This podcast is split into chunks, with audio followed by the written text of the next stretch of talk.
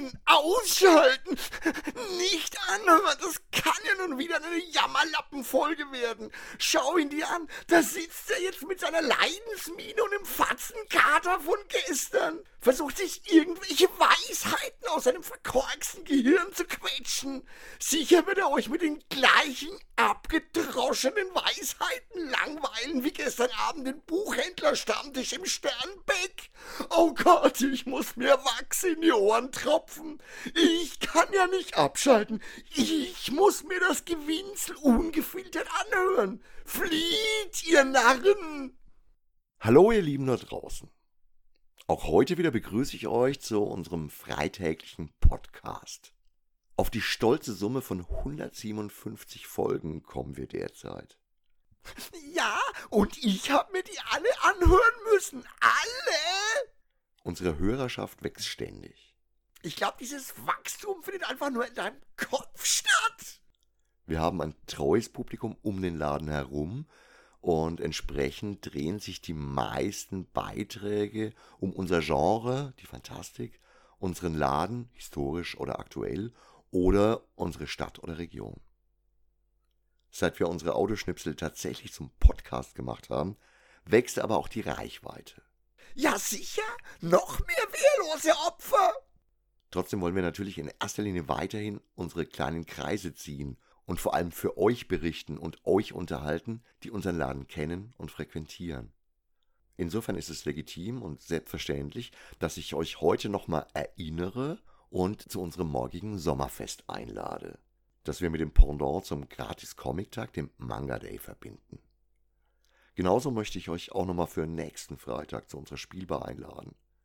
Neben den Spielen, die wir selbst für euch vorbereitet haben, um sie euch zu erklären und euch Probe spielen zu lassen, haben wir diesmal auch einen besonderen Gast mit einem besonderen Spiel. Roland Berberich, den einige von euch bereits aus einem vergangenen Podcast kennen, hat Shogun no Katana zum Probespielen eingepackt und wird damit ein Spiel vorstellen, das erst im Herbst erscheinen wird. Roland hat sich die deutschen Rechte für das Spiel gesichert, weil er selbst absolut begeistert davon ist. Es ist sein erstes Projekt als Co-Produzent und wie ich ihn kenne, hat das seinen Grund. Ich freue mich selbst schon, das Spiel im Vorfeld mal Probe spielen zu können. Das ist ein tolles Angebot und ich denke, da gibt es genug Spiele-Nerds, die das genauso sehen. Neben diesen um uns und den Laden kreisenden Themen gibt es ja seit einiger Zeit auch thematisch schon ein paar Erweiterungen. Ich streue immer wieder Gespräche mit anderen Geschäftsinhabern ein, zum Beispiel auch bei unserem Nerd-Trip nach Amsterdam, wo wir uns der wunderbaren Popkultur dort gewidmet haben. Ja klar, das kannst du dir noch nicht erzählen, dass du deswegen in Amsterdam warst. Du Heuchler. Und pass mal auf, jetzt fängt er bestimmt wieder an, wie der Prediger zu reden. Ich halt's nicht aus. Ich mach das, weil ich es einfach unglaublich wichtig finde, auf den Zugewinn an Vielfalt, Lebensgefühl und Attraktivität hinzuweisen, den kleine individuelle Läden und Geschäfte für Städte bedeuten ob in der Ferne oder bei uns zu Hause. All die kleinen gallischen Dörfer, die der Besatzungsmacht aus Amazonien weiterhin die Stirn bieten, sind das, was wirklich zählt. Leider fehlt dieses Bewusstsein in jungen Generationen immer mehr und die Zeit mit Corona und den Lockdowns hat die Sache nicht besser gemacht. Für viele ist es selbstverständlich, einfach nur zu Hause mit einem Klick einkaufen zu gehen und am nächsten Tag dann direkt beliefert zu werden. Ganz davon abgesehen, dass diese Individualbelieferung ökologischer Wahnsinn ist, geht damit auch ein ganzes Lebensgefühl verloren.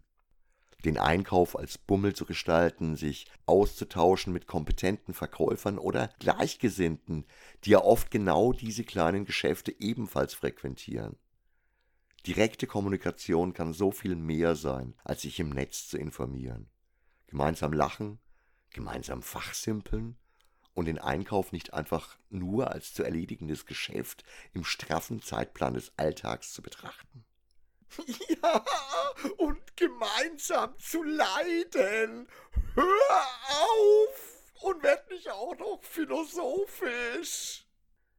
Ich denke immer wieder darüber nach, was bei diesem Henne-Ei-Problem der Anfang war verhindern ständig wachsende Anforderungen, ständig größer lastender Druck ist, sich diese Zeit zu nehmen Oder führt das durchgetaktete Einkaufsgebaren nicht auch zum Teil umgekehrt wieder dazu, dass sich die Zeitfenster immer kleiner anfühlen?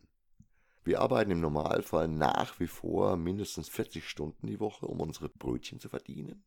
Dabei wird immer mehr automatisiert und uns abgenommen.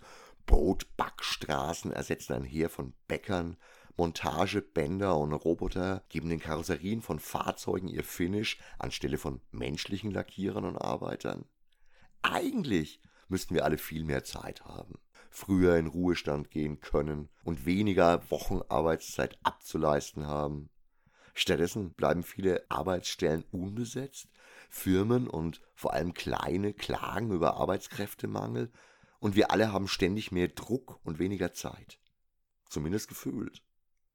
Wie auch immer diese Frage zu beantworten ist, wir können zumindest mal einen Ansatz machen, ob nicht vielleicht doch wir unsererseits der Idee eine Chance geben könnten, uns selbst mehr Lebensqualität zu verschaffen. Ich weiß, dass es ein ganzes Heer von Ratgebern und tatsächlichen oder selbsternannten Lebensberatern gibt. Entschlacken des Haushalts, mehr Work-Lifetime-Balance, Auszeiten, optimieren, organisieren und was weiß ich alles. Ich will mich da sicher nicht einreihen. Was heißt hier, du willst dich nicht einreihen? Tust du aber! Du, du Prediger, du Missionar, du, du lästiger Bacillus! Ich will einfach nur mal vorschlagen, es zu versuchen, sich mal wieder mehr Zeit für Kommunikation mit Menschen zu nehmen. Sich selbst aus dem Haus bewegen, den allabendlichen Streaming-Marathon durch eine kleine Gesellschaft oder ein Buch zu ersetzen. Vielleicht waren die alten Wege und Gebräuche gar nicht so schlecht. Und vielleicht kann uns das helfen, uns selbst aus den antrainierten Zwängen zu befreien und unser persönliches Wohlfühlmaß zu erhöhen. Keine Ahnung, ob das ein tatsächliches Rezept ist für die Allgemeinheit. Ich maß es mir nicht an, meine eigene Erfahrung zu verallgemeinern. Ich schlage das einfach nur vor. Bitte behalt deine Vorschläge für dich. Mach einen Kopf zu. Aber genau für diese Idee suche ich oder suchen wir weiterhin Fans oder Inhaber cooler kleiner Läden oder Locations, die uns Gespräche vermitteln oder selbst zum Gespräch zur Verfügung stehen. Es ist für mich nämlich erstaunlich, wie intensiv ich immer wieder Klinken putzen muss. Wie zäh das Feilschen um die halbe Stunde für einen Gesprächstermin verläuft. Wie oft ich einfach gar keine Antwort bekomme oder sich ein Termin scheinbar endlos nach hinten verschiebt. Wenn ihr also Ideen habt, die mehr als nur einen Geschäftsnamen beinhalten, ihr vielleicht einfach einen Kontakt herstellen könnt oder selbst genauso begeistert von der Idee seid, dass kleine Läden kleine Läden empfehlen, dann meldet euch bitte. Ich will dieses Projekt unbedingt weiterführen. Auch wenn ich von Bernies immer neuen Ideen und Erzählungen total begeistert bin. Der Unterhaltungswert seiner Anekdoten aus dem Hermkiverse ist phänomenal. Und gerade seine letzte Folge aus dem Leben eines Nerds oder Sammlers hat mich unfassbar begeistert und unterhalten. Ich liebe seine Art, Erlebnisse und Anekdoten zu verpacken. Aber genau diese unterschiedlichen Gangarten und Erzählweisen machen unseren Podcast ja auch so interessant und abwechslungsreich. Die Zahlen sagen uns, dass ihr das genauso empfindet. Immerhin sind wir ja, wie gesagt, bereits über Folge 150. Da darf einem das Garn für Geschichten nicht ausgehen. Deswegen freuen wir uns immer über Anregungen, Ideen und Gedanken und die Vermittlung von oder die Bereitschaft zu Gesprächen.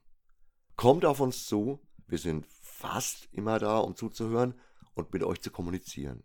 Direkt und vor Ort. Ja, bitte kommt und bringt frischen Wind in dieses Jammertal. Wenn ich noch einmal zuhören muss, wie dieser Jammerhaufen es fertig bringt, 15 langweilige Minuten nichts zu sagen, dann schnapp ich über. Das kommt halt aber raus, wenn man nichts zu sagen hat, aber trotzdem nicht aufhören kann zu reden. Wo ist Wilson Wade, wenn man ihn braucht? Schnitt, aus, Ende, Ruhe! Jetzt hoffe ich einfach mal, dass wir morgen viele von euch zu unserem Sommerfest begrüßen dürfen. Den anderen wünsche ich ein schönes Wochenende und verabschiede mich wie immer mit einem Ciao, Arrivederci, euer Gerd.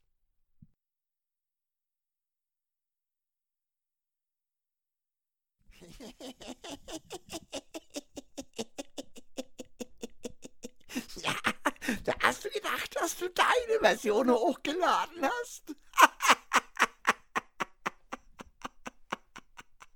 Falsch! Wer zuletzt lacht, lacht am besten.